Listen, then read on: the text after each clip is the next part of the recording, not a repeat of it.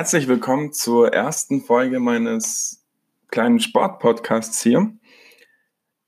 Ich hatte schon zwei Folgen hochgeladen. Ich möchte mich auch erstmal riesig bedanken für über 50 Zuhörer bei den ersten zwei Folgen. Fand ich mega. Problem an der Sache ist, ich die, musste die Folgen mehr oder weniger wieder runternehmen aus diversen Gründen. Und dementsprechend hat mein Konzept, das ich zuerst hatte, nicht ganz funktioniert. Nach äh, paar E-Mails, paar an Telefonaten hin und her ging das leider. Also es geht leider aus einigen Gründen nicht, die ich hier jetzt noch auch weiter nicht erläutern möchte, darf, sagen wir möchte. Auf jeden Fall ähm, habe ich mir dann ein kleines, ein bisschen anderes Konzept überlegt und dachte mir, es ging ja eh schon zum Teil um Sport und dass wir dann einfach beim Sport bleiben, aber auch kritisch beäugen, also kritisch das ganze Thema beäugen.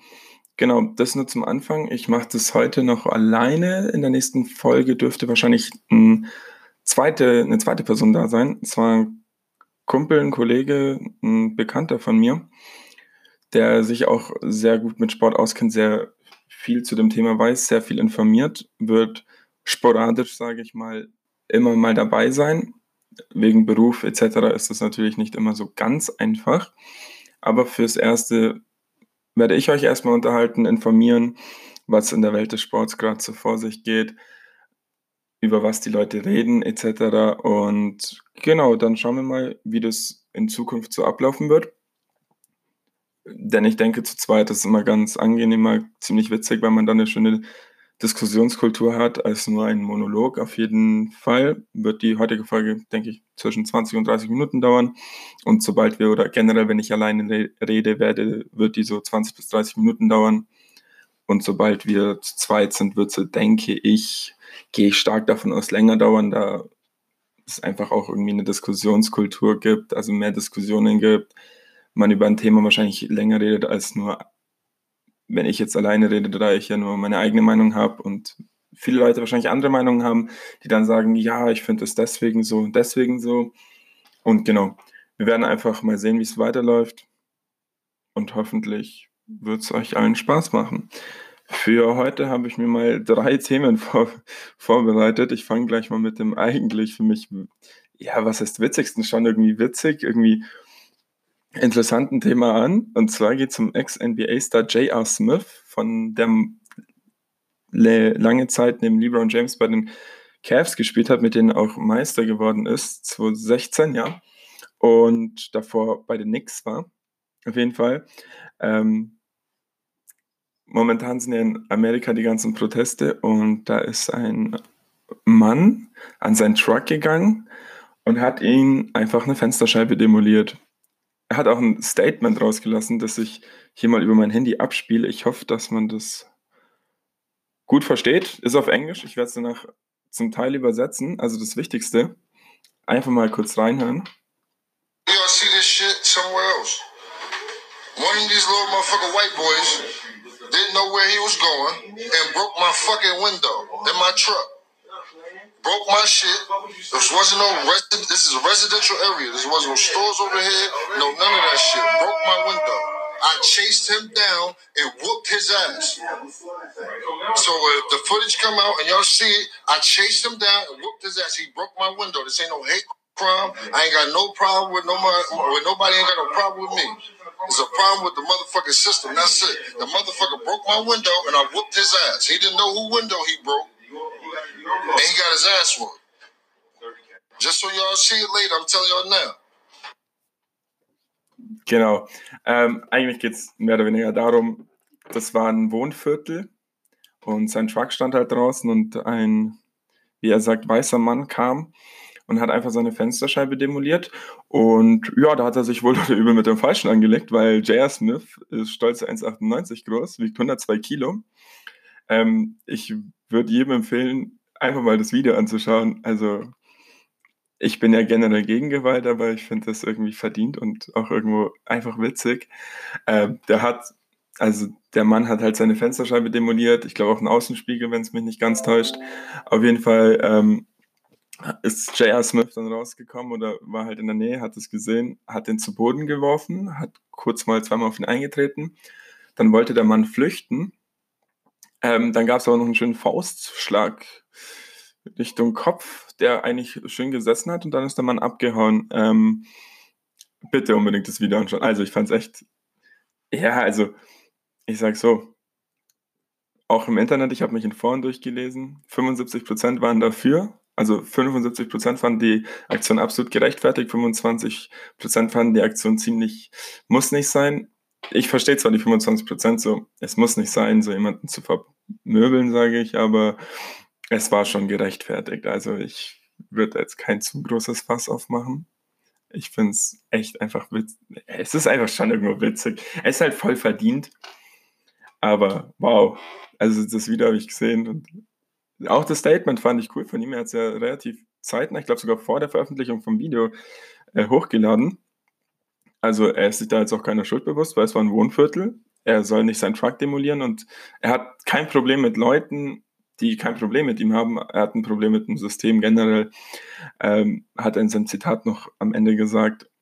Auf jeden Fall, also ich glaube, wäre er noch aktiv, wird es vielleicht Konsequenzen geben. Bin mir nicht sicher. In der Hinsicht ist das Thema natürlich, da nicht mehr spielt, vielleicht ein bisschen, ja, nicht ganz so dramatisch für ihn jetzt. Aber ich finde auch, also, vielleicht hätte man es anders lösen können, aber ich finde, das war eine sehr gute Methode ich würde auch nicht gern der Mann sein. Ich im Video sah es aus, ja, ich denke, er war so 1,80 groß.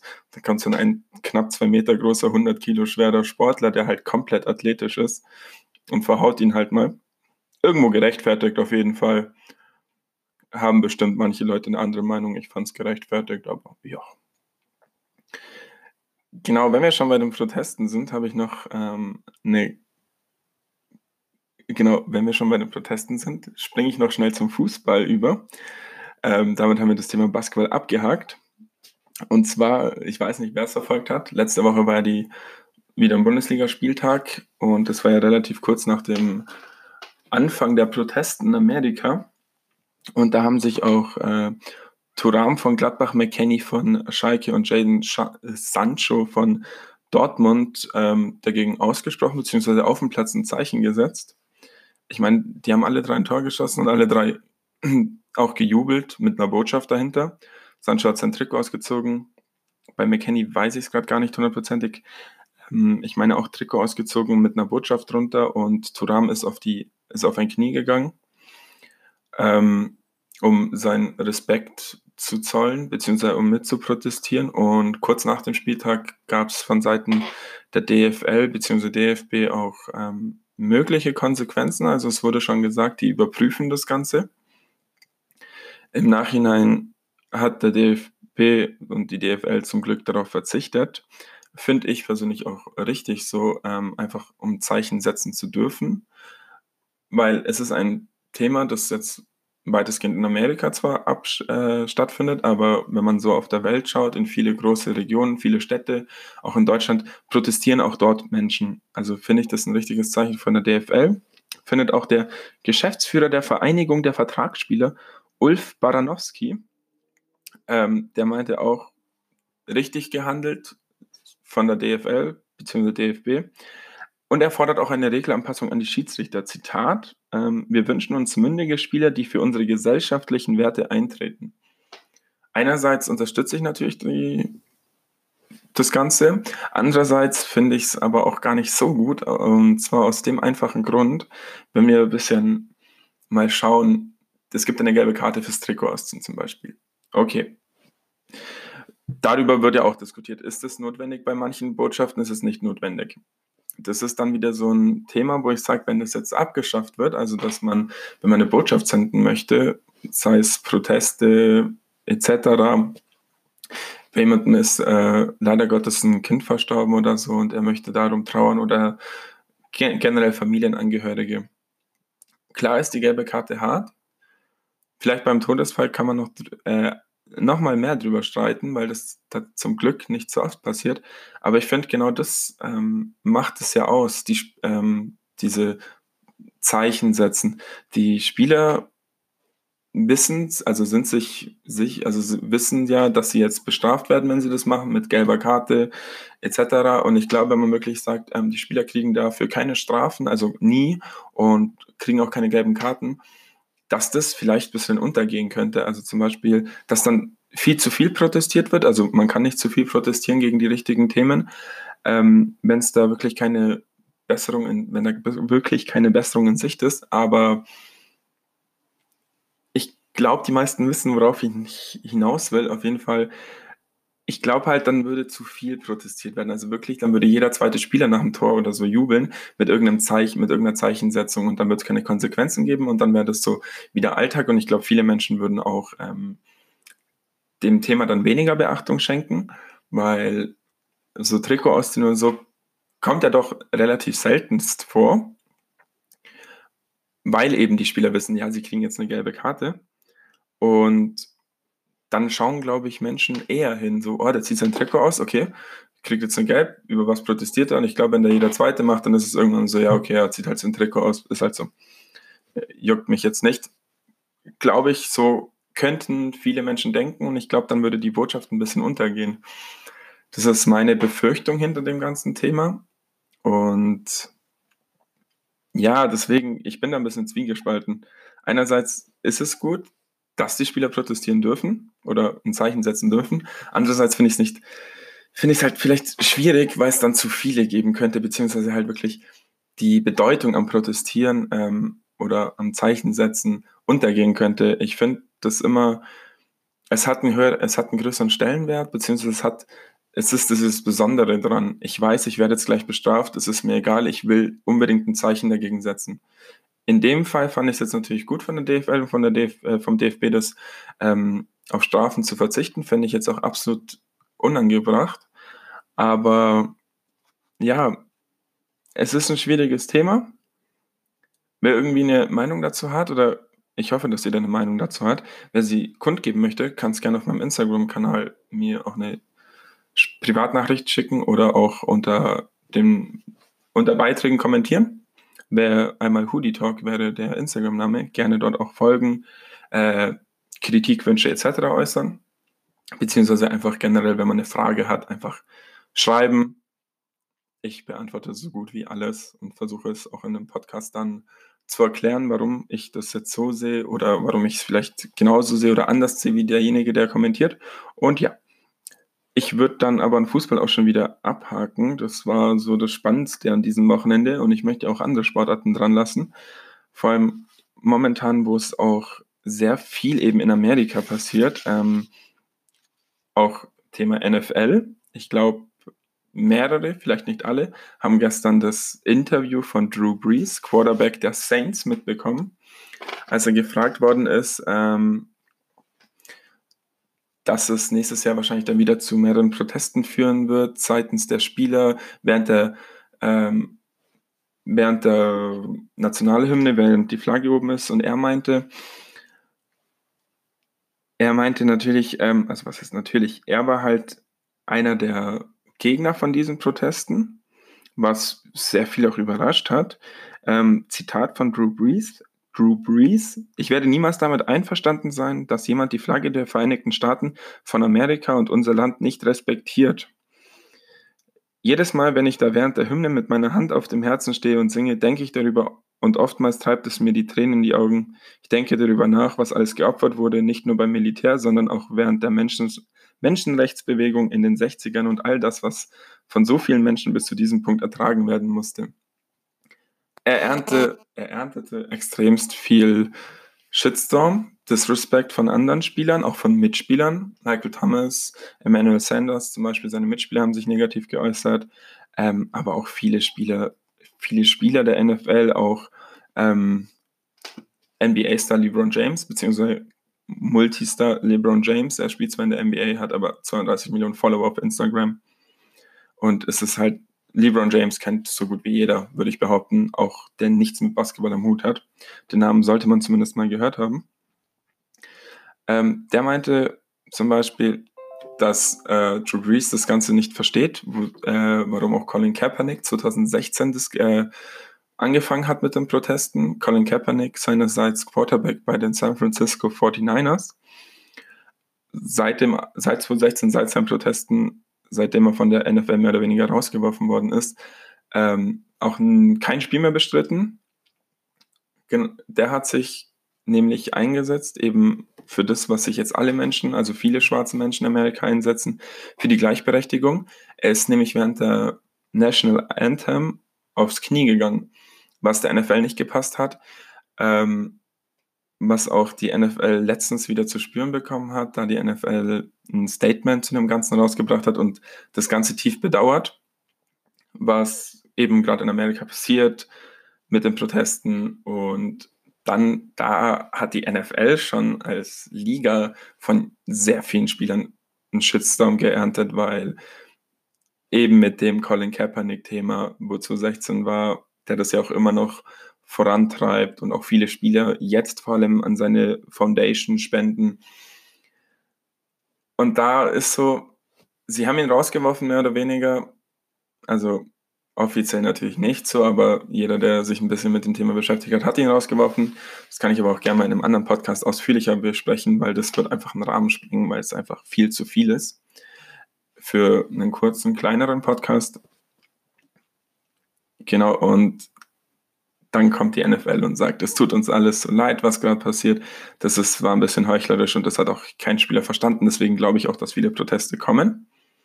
Nächstes Jahr, ähm, einerseits natürlich richtig so, oder verstehe ich auch.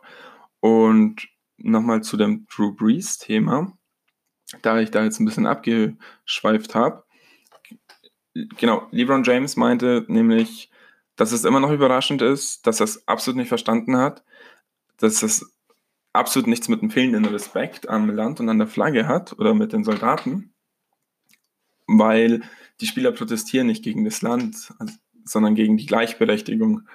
Also die protestieren, dass sie nicht gleichberechtigt werden und nicht gegen die Soldaten, die für sie gekämpft haben, etc. Militär wird ja in Amerika generell sehr groß geschrieben. Also ist sehr, eine sehr große, äh, die haben sehr große Stellenwert in Amerika, mit eines der höchsten. Und deswegen fanden auch andere NFL-Spieler wie 49ers, äh, Cornerback Richard Sherman, der Breeze meiner Meinung nach am direktesten angegriffen hat. Und zwar finde ich das auch das Zitat, also das Statement von ihm sehr gut. Ähm, und zwar attackiert, sage ich jetzt in dem Fall, Sherman Breeze. Er ist verloren. Es gab auch schwarze Männer, die mit deinen Großvätern gekämpft haben, aber darum geht es wohl nicht. Diese unangenehme Diskussion zu vermeiden, indem man das Militär in diese Unterhaltung bringt, in der es nur Brutalität und Gleichheit geht, ist Teil des Problems. Er sieht nämlich Breeze als Problem des ganzen Systems an oder Leute wie Breeze, die das nicht akzeptieren, dass man kniet, beziehungsweise protestiert, weil was die ganzen Großväter von denen alles gemacht haben. Und das ist ein großer Punkt, auch bei den Spielern, weswegen sie protestieren, daher ich sagen muss, dass viele, also was ich jetzt rausgehört habe, habe ich auch mit Amerikanern darüber geschrieben, viele möchten das Thema nicht so besprechen. Diese, ja, Gleichberechtigung wäre schön, aber es ist, es hat was mit fehlender Stolz zu tun und sobald du das Militär irgendwo in Amerika reinbringst, ist es halt immer schwierig dagegen zu argumentieren. Das versucht Breeze, indem er zum Beispiel jetzt gerade. Und es ist halt wirklich schwierig. Aber die Spieler protestieren nicht gegen die Soldaten, gegen das Militär, sondern gegen ihre Gleichberechtigung, dass die Gleichberechtigung einfach nicht da ist, was einfach Fakt ist, was momentan in Amerika spürbar zu sehen ist, womit man wahrscheinlich jeden Tag in Instagram auf seiner Timeline zu sehen, äh, auf seiner Timeline zu sehen ist. Und egal auf welchen Social Media Kanälen, man sieht Videos, man sieht Statements, man sieht schöne Sachen, man sieht echt schlimme Sachen. Und ich finde, ich glaube, das wird halt, es kann halt derart eskalieren noch. Also es ist schon krass, aber es kann halt noch viel schlimmer werden. Und ich bin mir auch ziemlich sicher, um noch auf die NFL zu kommen, dass sehr viele, sehr, sehr viele Spieler nächstes Jahr protestieren werden bei der nächsten Saison, falls es bis dahin nicht irgendwie besser geworden ist. Und eine richtige Besserung ist ja leider momentan nicht in Sicht. Auf jeden Fall möchte ich das, möchte ich das Thema erstmal abschließen es wird noch äh, eine größere Diskussion dazu kommen, sobald mein Kollege mit dabei ist. Da möchten wir uns mit dem Thema vor allem, also mit dem letzten, mit der NFL, mit Drew Brees etc. noch weiter auseinandersetzen, weil wir da auch neue Anhaltspunkte haben, welche Spieler noch was sagen. Es war ja erst gestern Abend, als das Statement von ihm ver veröffentlicht worden ist und auch auf die ganze Colin Kaepernick-Sache. Und ja, genau. Ich verabschiede mich. Ich hoffe, es hat, jedem, es hat jeden Spaß gemacht, beziehungsweise informativ was Neues gelernt oder was Neues herausgefunden und wir hören uns auf jeden Fall das nächste Mal. Tschüss!